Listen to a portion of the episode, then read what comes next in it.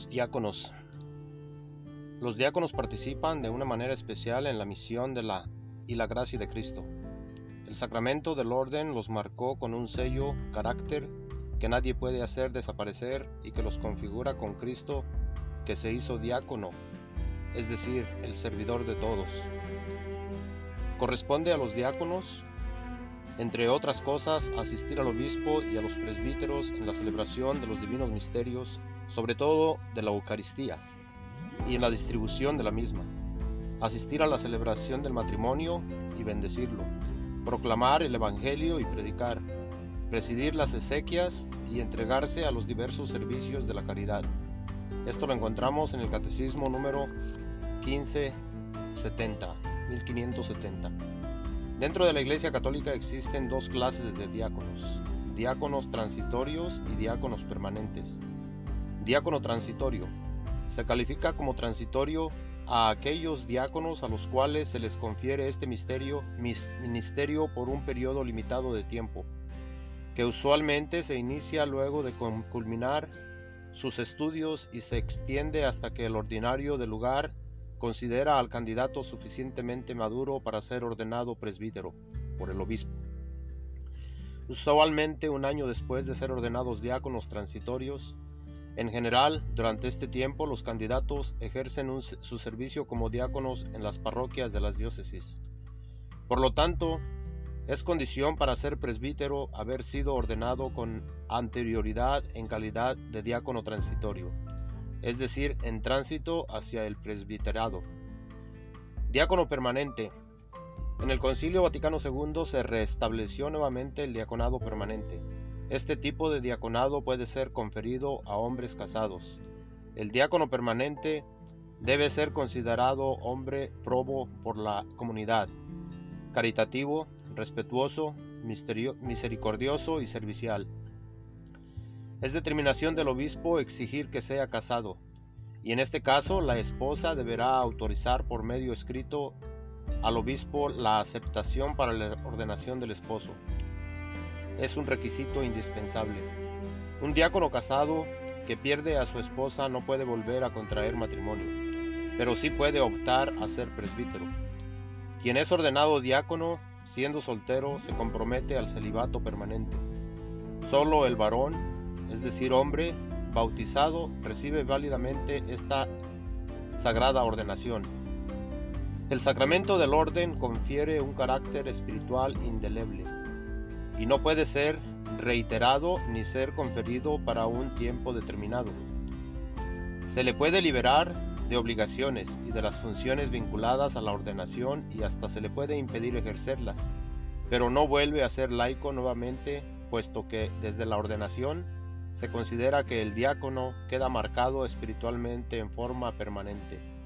De allí el término marca o carácter.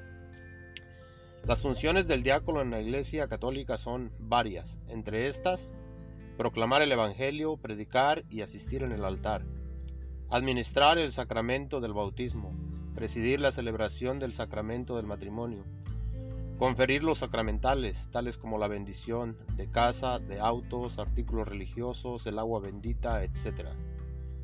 Llevar el viático, sacramento de la Eucaristía, así llamado cuando se administra particularmente a los enfermos que están en peligro de muerte. Pero no puede administrar el sacramento de la unción de los enfermos, ni el sacramento de la reconciliación. Además, y siempre de acuerdo con lo que determine la jerarquía puede dirigir la administración de alguna parroquia, ser designado a cargo de una diaconía, algún servicio específico dentro de la iglesia, presidir la celebración dominical, aunque no consagrar la Eucaristía, lo cual corresponde a presbíteros y obispos. Puede además efectuar otros servicios según las necesidades específicas de la diócesis particularmente todo aquello relacionado con la realización de obras de misericordia y la animación de las comunidades en que se desempeñan. Las vestiduras propias del diácono son la estola puesta al modo diaconal, es decir, cruzada en el cuerpo desde el hombro izquierdo y unida en el lado derecho a la altura de la cintura y sobre esta la dalmática. Vestidura cerrada con amplias mangas, utilizada sobre todo en las grandes celebraciones y solemnidades. En el común vestir, el diácono puede usar camisa clerical. Algunas diócesis requieren camisa con cuello romano, al ejercer algún servicio de ministerio si así lo sintiera. Su vestimenta diaria depende de su estado de vida y del carácter de su diaconado. Un diácono es considerado un servidor, un clérigo o un ministro eclesiástico, cuyas calificaciones y funciones muestran variaciones según las distintas ramas del cristianismo.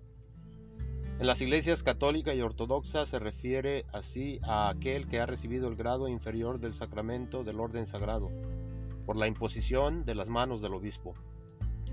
Y por lo tanto se le considera la imagen sacramental de Cristo servidor, en virtud de la Sagrada Escritura que especifica, porque el Hijo del Hombre no vino para ser servido, sino para servir, y para dar su vida en rescate por muchos.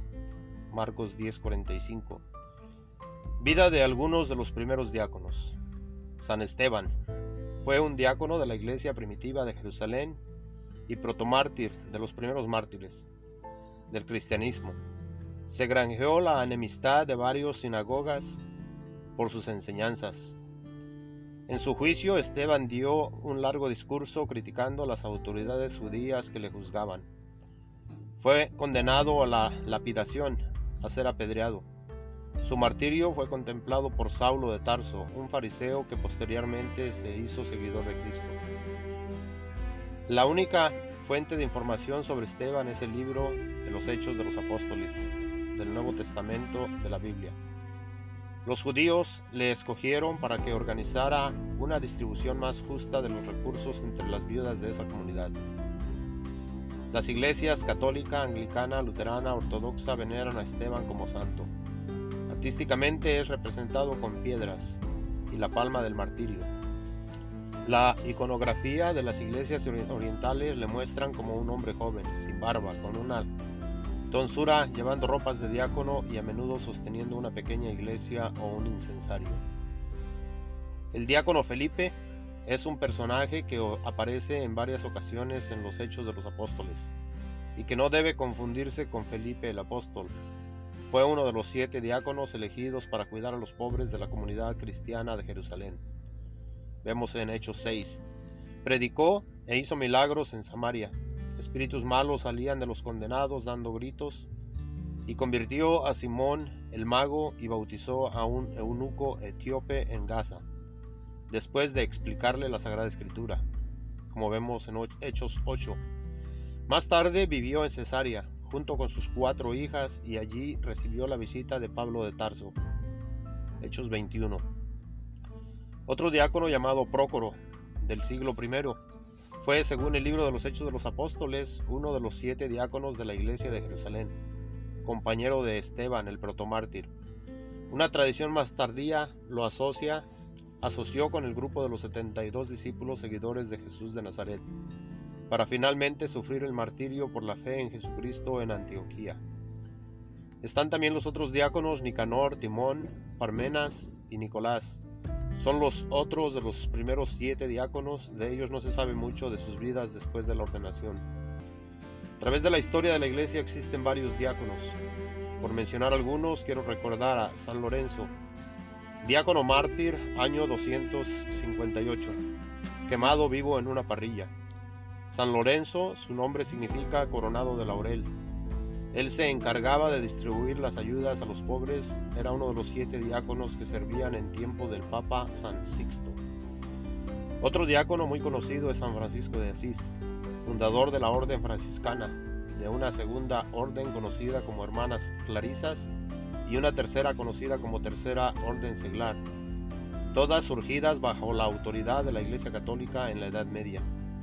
Destaca como una de las grandes figuras de la espiritualidad en la historia de la cristiandad. El diácono pues es un ministro que recibe el sacramento de la orden sagrada. Yo fui ordenado diácono permanente el día 24 de mayo del 2008. En dos semanas más estaré cumpliendo 12 años de mi ordenación. En mi caso, puedo decir he recibido los siete sacramentos.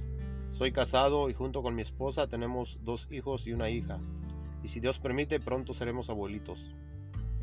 He venido para servir y no para ser servido. Palabras de nuestro Señor Jesucristo.